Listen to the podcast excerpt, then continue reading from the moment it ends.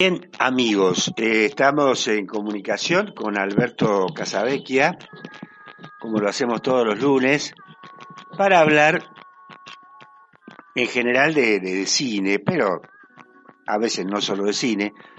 En este caso, eh, Alberto creo que se va a explayar eh, o se va, bueno, nos va a contar un poco la, la situación que mm, hoy vive el cine, ¿no? que es, dramática, la producción cinematográfica en la Argentina, bueno, en cada, cada provincia, cada lugar.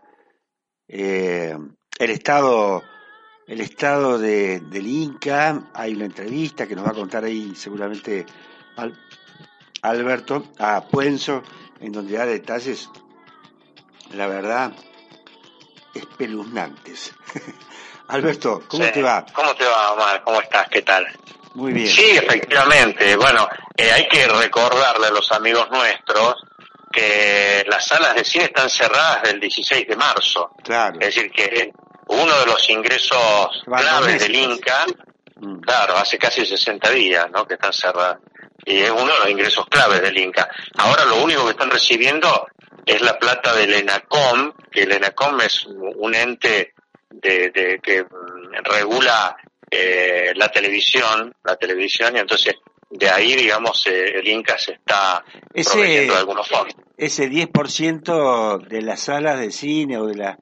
Eh, bueno, que viene de ahí, no sé cómo, de qué manera, pero este el macrismo intentó, intentó eliminárselo a la ¿no? Siempre, es, decir, que, por ejemplo, hay una anécdota muy curiosa. Que en los años 50 eh, el peronismo, con todos los problemas que había, porque no entraba negativo, porque Europa, claro, eh, la, la, Segunda Guerra Mundial, etcétera, y el peronismo, como siempre, eh, creó condiciones para un cine nacional y el cine nacional eh, mínimamente se desarrolló. Y apareció, claro, la Motion Pictures. Vos decís, ¿qué carajo es la Motion Pictures? Es una entidad que, que, que protege la industria del cine norteamericano y que es, es despiadada. Mm. Es decir, y ahora, con, eh, con, cuando, vino, cuando subió Macri, eh, uno de los intentos, ¿te acordás que, eh, bueno, de hecho, eh, fue, fue graciosísimo porque todo lo que era el espacio donde estaba radicada la, ley de medios, etcétera, eso quedó en una oficinita subsumido en el Ministerio de la Modernización que capitaneaba el delincuente este que era parte de, del staff de Sogma, que no me acuerdo ahora el apellido, ¿viste?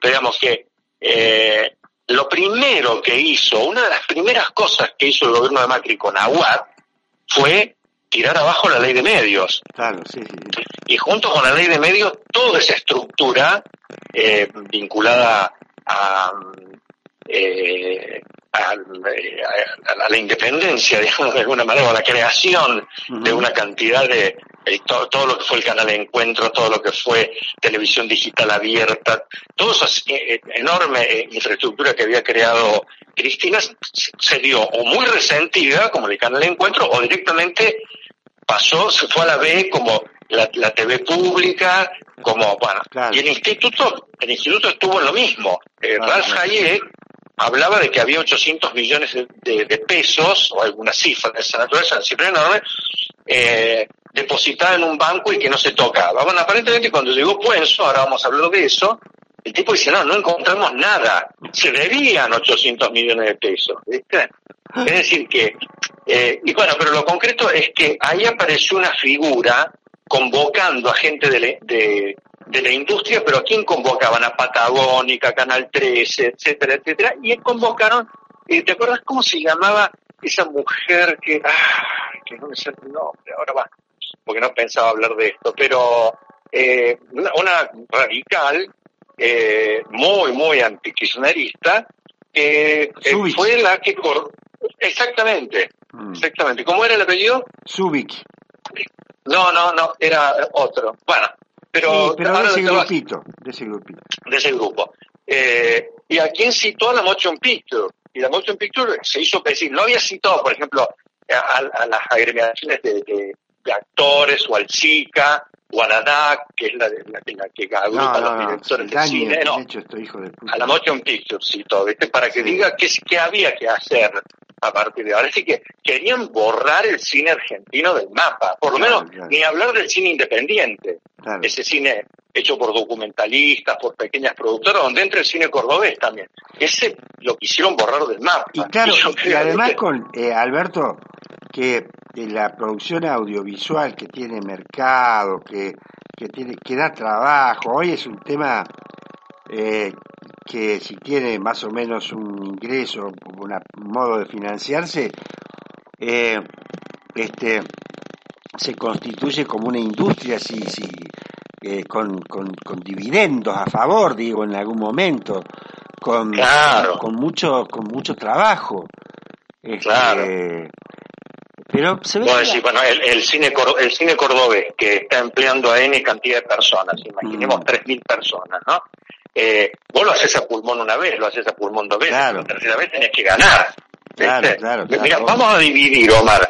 Vamos a hacer un poquito una pausa en el análisis de películas y vamos a hablar hoy de lo de Puenzo, mm. después vamos a hablar de una de una nota que sacó el colectivo de cineastas eh, de cineastas cordobeses que, que la escribió Iván Sgai, que es un periodista eh, cordobés que habla eh, frecuentemente, analiza películas, etcétera, sobre el cine cordobés, donde lo entrevistan a Jorge Álvarez, del Polo Audiovisual. Dramática la situación, Omar, del, del cine en Córdoba. ese va a ser el, próximo programa. Y el otro, vamos a ver este intento de Puenzo de querer cobrar una Netflix porque no, la gran ganadora de la pandemia es Netflix. Porque vos decís, che, pero Amazon, la Disney. Bueno, no, Netflix, para que te des una idea, tiene 182 millones, de, 183 millones de espectadores en el mundo. Y la Disney, que le sigue, tiene 90. Es decir, el gran ganador de, de, de, de, ver cine en streaming en esta pandemia ha sido Netflix, ¿no? Entonces, y vos decís, ¿y cómo quedan las salas de cine? Yo no sé cómo van a quedar. Mm. ¿Cuándo se va a volver a una sala de cine? ¿Vos me podés explicar? Eh, no sé. Sí, eh, pero hay, hay gente que va, que va a ir al cine, qué sé yo, yo creo que hay que ver, va a afectar algo, pero me parece que Sí, yo, eh, yo, yo, valoro tu, tu punto de vista porque la verdad hay que mirarlo con un, con un poco de esperanza el asunto. a mí me gusta ir al cine, digo, no, no me gusta ver películas, te digo la verdad, no me, las veo porque, bueno, a veces veo, pero no me gusta ver eh, películas por la pantalla de la computadora. Sí, sí, la verdad es que no, que no es lo mismo, no tiene nada que ver con ir a ver, entrar a un cine, eh, todo ese ritual que, que la gente tiene por, por tradición ya de años, de, digamos, es una cuestión cultural. Digo, no, no sé, está bien, seguramente se, se, verá afectada, pero, pero llevar, si, si tenés tu, tu la, la, la gente tiene sus niños, es una salida, llevarlos al cine. ¿Eh? Claro, este, totalmente. Eh, invitar a alguien al cine, un amigo, una amiga, eh, la, novia, la mujer, que si yo lo fuese. Este, eh, digo, es un, es una, claro. es parte de una social, de la, de una actividad social, digo, de, los vínculos, los afectos. No es, no es lo mismo decir, che, salimos, vamos, ¿qué vamos? Y vamos a comer algo. Es distinto decir, che, vamos al cine y después salimos y vamos a comer algo. Es, ya es un plan. Sí, sí, no, totalmente. Además está clarísimo que esa es la parte mm, de, relaciones sociales, digamos, ¿no? Claro. Eh, que uno, el, cine cumple también eso, una, cosa de ver, de ser visto. y además es, un, es un ritual, es un ritual. Claro, un ritual. Eh, es como ir a ver un concierto de un músico que van a tocar en un lugar. No es lo mismo vos tenés el disco, los escuchás. Pero bueno, si vas a verlos a un lugar, es otra cosa el, encuentro, la, el ambiente, el sonido, todo es distinto. Sí, Entonces, yo creo que fue aparte de eso, todavía creo yo que es esencial en la cultura, en nuestra cultura. Sí, sí, eh, lo cierto es que... a modificar tan rápido? Va a convivir, seguramente. No, no, desde ya que no digo que a mí lo que me asusta, hay veces que me asusto porque digo, ¿cuándo se logrará una mínima normalidad eh, post pandemia? como para que las salas abran, en qué mm. condiciones, a eso me refería. Pero es que hay que verlo con, con, con esperanza, porque la verdad es que... Pero bueno, lo que, te, lo, que te quería, lo que te quería contar es que Luis Puenzo, el 24 de abril, ya hace unos días, ¿no? Eh, habló con Telam y más, y más o menos, bueno, eh, cuenta eh, que eh, cuando, cuando ellos llegan, con esta administración de Puenzo llega al instituto, eh, suponían antes de la pandemia que el presupuesto anual iba a ser de 3.600 millones de pesos, es decir, que eso iba a entrar en el instituto en, todos los conceptos, ¿no? Por los que el instituto recibe.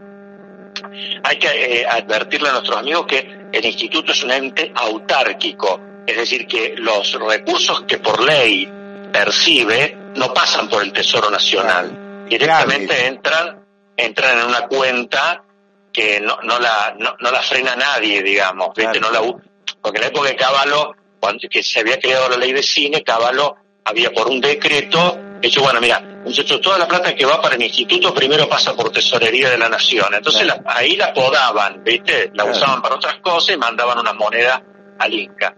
Bueno, ahora no. Eh, pero apareció la pandemia. Entonces, él calcula que si llega a tener la mitad de los 3.600 millones de pesos, es decir, 1.800 millones de pesos, se va, a estar contento, se va a considerar, dice, vamos a ser afortunados, dice Puenzo, ¿no?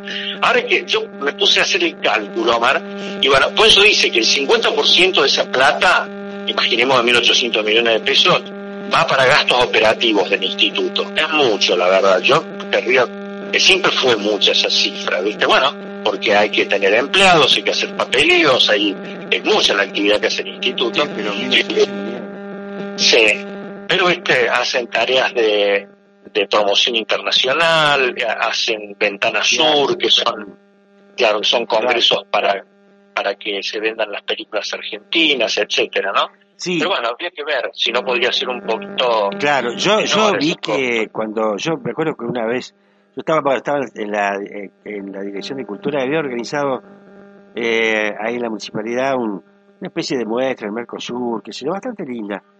Eh, y vinieron los, los del Inca, los, capos, digamos, y eran príncipes árabes los tipos, ¿viste? no, al corta era el lugar más barato donde comía, porque yo, yo a veces tenía que ocuparme de algún pelotudo que andaba que quería matar a trompada, ¿viste? Una ínfula, ¿viste? De, de, jeques, este, que tomando vinos carísimos, hoteles, bueno, el más caro de la ciudad, este, sí, uno, unos gastos, este, y, despro, descomunales, ¿viste? Sí, sí, Yo me sorprendí porque era, era un grupo numeroso, ¿viste? No era dos o tres, ¿Y en qué año era eso?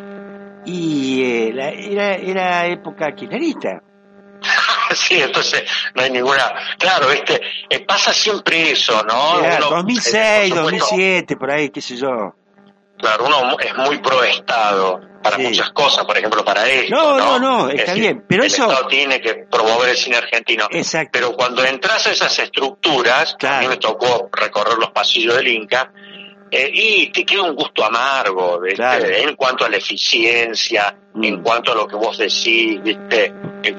No, ahí iba gente que seguramente habrá hecho su trabajo, pero iba a pasar bien, ¿no? Iba a, comer como rey en los lugares más caros, este, ah, no se privaban, si bueno, y además si hay cosas que la, responsabilidad tenía la, la gestión municipal y si no le no le cumplía, pero ¿sabe qué? Era este, a mí, a mí me, eh, me me asombró. Me, quedé azorado, ¿viste? Dado que posteriormente, el, mismo. No, que no es una cosa del kirchnerismo, sino una cosa de, de aristocracia del, ah. mundo del cine, ¿no? Ah. Y que cosa que no cosa que no se refleja ni en los e, ni en los equipos eh, cuando salen a filmar. Siempre se ganó bien en el cine, siempre se ganó bien. Pero eh, eh, después, con, con, con, todos los cambios que empezó a haber en el cine, con, lo, con la, el mundo digital que aparece, que se puede hacer cine de modo... Lo, y los, los directores, el modo de trabajar, yo, yo veía acá a los chicos en Córdoba, lo hacen cine, no como una cosa imposible de y que la puede hacer algún rico eh, o alguien que viene de, con una buena cartera de respaldo, sino eh, cualquiera que tiene una capacidad de organización, un, crédito que el, Inca da, en ese momento fue muy Bueno, vos sabés que en, eh, durante mm, los 80, digamos, a partir de la, del 83, de la, de la democracia, de la reinserción democrática de Argentina, el Inca en ese momento lo manejaba Manuel Antín, y que, era un, hombre muy respetado en la industria, un director de cine, bueno, ahora es el dueño de la, de la Facultad de Cine. Eh, y mm, en esa época el instituto, eh, obviamente, estaba manejado por peronistas y venía de, mm, el, el, perdón, el, el SICA, el Sindicato de la Industria Cinematográfica de Argentina, y tenía eh, un eh, unas, tenía unas normas de funcionamiento que toda película tenía que salir con un equipo que eran suponete 27 personas. Y ya en ese momento, ese número, 27 personas, y con todo, ¿no? Con todo, con aguinaldo, vacaciones, eh, un horario de 8 horas, creo que eran 8 horas 45, estaba el enganche, es decir, que si un equipo trabajaba de noche, claro. suponete a las 4 de la mañana, no podía citarlo a las 10, tenían que pasar 12 horas para que volvieran, eh, etcétera, etcétera, ¿no? Eh, si trabajaban sábados, trabajaban domingos, el salario diferencia. Es decir, que ya Argentina estaba en, el cine estaba en lona, Argentina estaba en la lona, y esos equipos eran de, la época de grandes estudios, del cine de oro, de la década del 40, ¿viste? eh, es decir, que ya, ya había todo un cuestionamiento sobre ese sobre ese asunto, ¿no? Y Sica no podía eh, eh, eh, hasta que ha aparecido nueva dirigencia en SICA que tomó nota de la realidad y se empezaron a hablar de equipos mínimos, pero siempre fue un, siempre fue un problema, mm. digamos, ¿no? Es decir, que cuando el, cuando el sindicato, está siempre el sindicato, porque además el sindicato cuando cae un rodaje, que son absolutamente implacables en eso, cae en representación de SICA y de la Asociación Argentina de Actores, es decir, el mismo, el mismo eh, persona que fiscaliza los rodajes lo hace eh, en representación de los, dos, de los gremios. Y son dos gremios que a cualquier presupuesto de, de, una película, y viste, lo, vos lo sentís, te sacude, te sacude. Pero bueno, es así. Es, mm. decir, eh, es decir, que el cine no es barato. No, no. y, y, como vos bien decís, durante, los, durante los 2000, del 2010 a, la, fecha, eh, y antes también, de los 2000 para acá, con las nuevas tecnologías, eh, se aligeró mucho el tema de la, carga de luces, etcétera, ¿no? Eh, el punto es también, viste, es la pregunta del millón, ¿no? Es ¿a quién le sirve eso? Porque, digamos, si vos haces un cine pobre, ¿a quién le sirve? Porque si, si vos laburás tenés que cobrar si querés decir trabajo en cine, vos tenés que ganar una cifra que te permita vivir, que, digamos, constituir una familia. Claro, no, obvio, obvio. Así que es un tema muy difícil de, llevar adelante, digamos, ¿no? Es, es, es un, eh, no, es tanto, no es difícil como si eh, es global, digamos, vos tenés que pensar en que una película la va a ver público, que, que ese público eh, que el instituto te va a ayudar, que el público va a concurrir a las salas, que vas a recibir un, eh, una, una, cantidad de dinero por bordero y por subsidios que te va a permitir pagar los costos y cuando emplees gente vas a tener que ser un empleador responsable que le va a tener que pagar la tarifa que te digan. Y es cara, es cara la tarifa en sí, no es barata.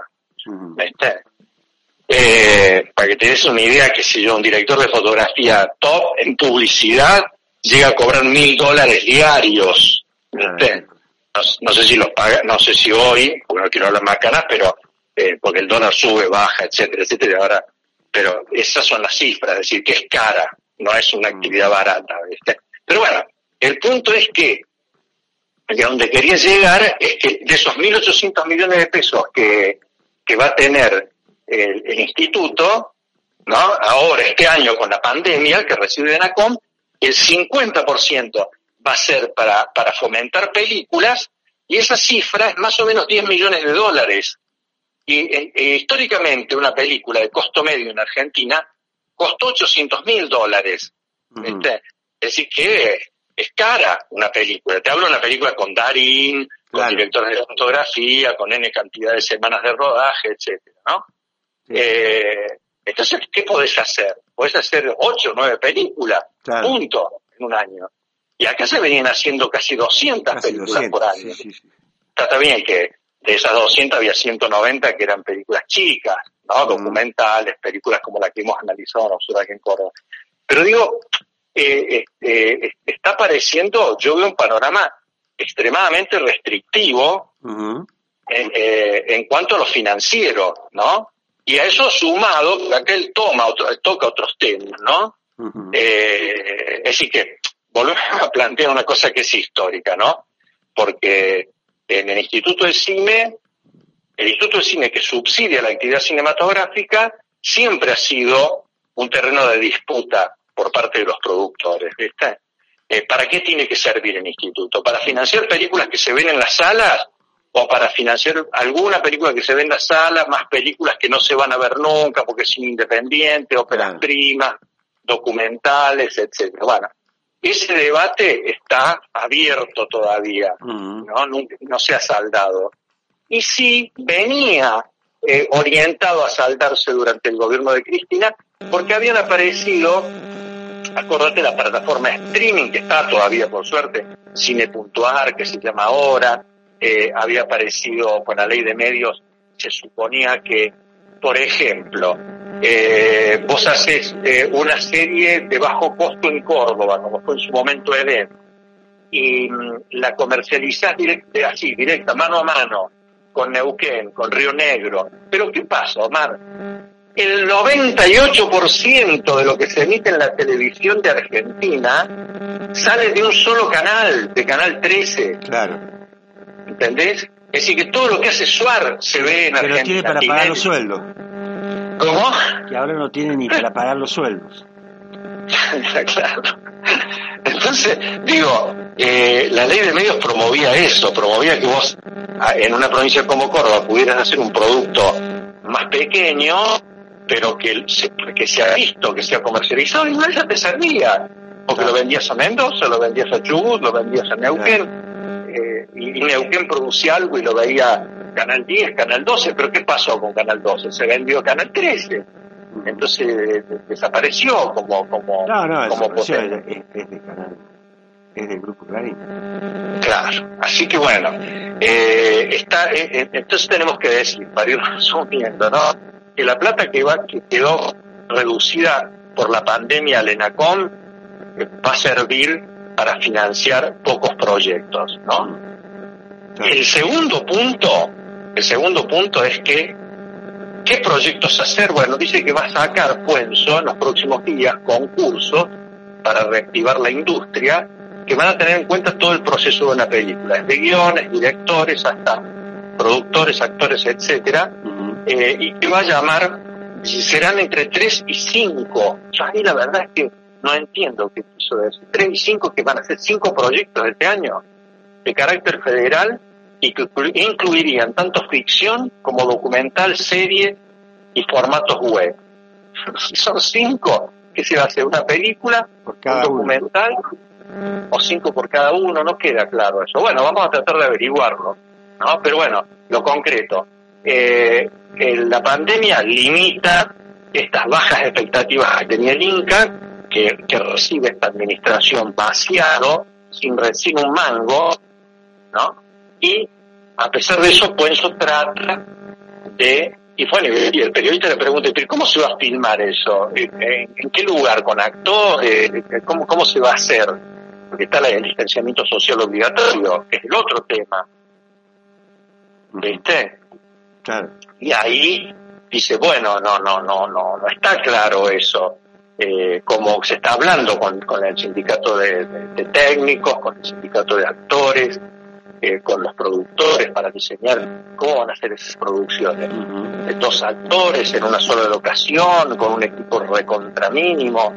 Bueno, eh, ahora, sabemos.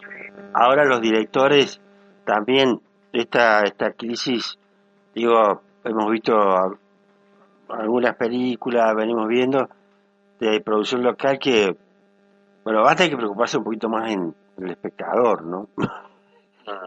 Sí, Hacer un esfuerzo para que la gente quiera ver la película, ¿no? Porque, este, claro, sin duda. Eh, me parece que mm. eh, para no, había no se puede financiar también eh, eh, para tu, tu, tu ego, tu pupo personal, para que te rasques el ego, como este, yo comenzaba el programa señalando que la pandemia eh, ah, no, no, no, nos muestra en las redes sociales la, el éxito que ha tenido el, libro de autoayuda ayuda en, los argentinos, es impresionante. Ah, sí, pero vos, este, este es el género, el género eh, próspero del, del neoliberalismo, el, libro de autoayuda, la literatura de autoayuda. y, y, hay eh, mucho Gil, digamos, que anda eh, contando así como que, bueno, este quiere ir hacia adentro, ¿no? Yo digo que cuando, cuando no, no vayas por ese camino que no vas a encontrar nada. Y, y, lo que encontré en general no le interesa a nadie. En todo caso, el adentro tiene sentido cuando vos lo vinculás con, con el afuera de una manera, si no, no tiene nada. Y, cuando alguien te quiere mostrar lo que tiene adentro, es mejor salir corriendo, ¿viste? Sí, entiendo, entiendo, sí, sí. Y está lleno de ese tipo de... Yo escucho entrevistas, eh, no, me, me, fui para adentro, uh, bueno, adentro de la casa. Además, eh, eh, además es, eh, vos mirá, ¿no? Eh, ese fue el relato del macrismo con la cerveza artesanal, con eh, el, tipo que había que había puesto una venta de choripán y se estaba haciendo millonario, ¿te acordás? Sí. Es decir, el, sí se puede, ¿no? Se puede, claro. Eh, y eso te digo, en cine eso no funciona. Mm, te lo digo yo, porque cuando el cine ha pasado muchas épocas de crisis, yo mm. tuve 35 años metido en ese tema, claro. y está la película que te hace un millón y medio de espectadores mm. o la que o la que te hace mil personas de espectadores y con mil personas te fundís claro. perdés tu casa perdés todo no es no es para adentro claro. Este, eh, el desafío está que, que, hacer una cosa de, si querés eh, extraña de vanguardia que llamarlo como quieras pero pero que concite alguna tensión no Sí, sin duda. Al espectador, digo. Este... Claro. Lo que pasa es que en el interín eh, aparecieron varios fenómenos en Argentina, todos válidos, porque acá no estamos. Mm, eh, claro, no. Che, eh, hay que ser vivo. Seguramente los chicos que están ahora haciendo cine, esto las, tienen soluciones creativas que yo no las conozco. Claro. Pero en Argentina llegó a haber 14.000 estudiantes de cine oh, y eso era muy comentado a nivel mundial como una cosa absolutamente excepcional. No pasaba en ningún otro lugar del planeta. ¿Viste que Argentina tiene eso? Mm. Tiene, eh, eh, es un país, viste que Alemán dice un país, no es periférico, es excéntrico. Es una, psicólogo eh, y cineasta. Y después viene la, la, la, carrera de comunicación social. Cada vez hay menos medios, pero más periodistas. Mm. Totalmente, sí. Eh, pero bueno, eh, a lo que voy digo es que el, eh, ahora hay otras posibilidades, vos podés hacer un producto y que, que te lo, por ejemplo, Paola Suárez, que es una productora importantísima de Córdoba, ella hace acuerdos internacionales, filman series, todo eso está perfecto. Y seguramente ese, ese camino vos das laburo audiovisual y no va a las salas de cine. Pero las salas de cine que encima son todas norteamericanas en Argentina hoy, porque ya no hay una puta sala nacional, son todas norteamericanas, o sí, puedes encontrar una sala de un tipo que es argentino en Santa Rosa de la Pampa, como uno que yo conozco, pero toda la programación de esa sala, el tipo tiene el espacio físico y el proyector, Mm. pero todas las películas que se mandan ahí, las manda un distribuidor norteamericano que tiene la oficina en la calle Lavalle de Buenos Aires. Él no decide nada. Claro. Dice, proyecta esto, flaco, ¿viste? Sí, sí. sí. Eh, si vos vas con tu peliculita, una película cordobesa buena, y le decís, che, eh, tal vez acá los espectadores de la papa, no, loco, yo acá, todo lo que, todo lo que se exhibe Claro. me lo mandan de Buenos Aires, yo no puedo modificar nada de eso. Sí, sí, sí. Así que, entonces digo, tenés que hacer película que le guste a esos tipos, a la Warner, a la Disney, porque tampoco en Argentina quedan No. hoy, Claro, quedan, tampoco es eso. tampoco quedan dis- distribuidores nacionales de los que había antes, Claro. ya no quedan más. Así que hago, o te la distribuye Disney o te la distribuye Warner, sí hay algunos distribuidores independientes, Claro. pero digamos, que, que manejan porciones mínimas de salas digamos, ¿no? y de horarios. Bueno, en una palabra, eh, la pandemia está desnudando un costado eh, muy grave y es que eh, se cerraron las salas de cine Mm. y como vos decís, eh, el instituto que era el motor que financiaba la mayoría de los, de, o una buena parte, no la mayoría, una buena parte de los proyectos, está sin dinero y sin saber tampoco cómo va o cómo se va a poder filmar. Ujú. Ahí aparecen, viste, y termino con esto, eh, eh, ya te, te anticipo algo que vamos a hablar la semana que viene, eh, en, la, en, la, en la provincia de Córdoba, el cine cordobés está en una situación dramática.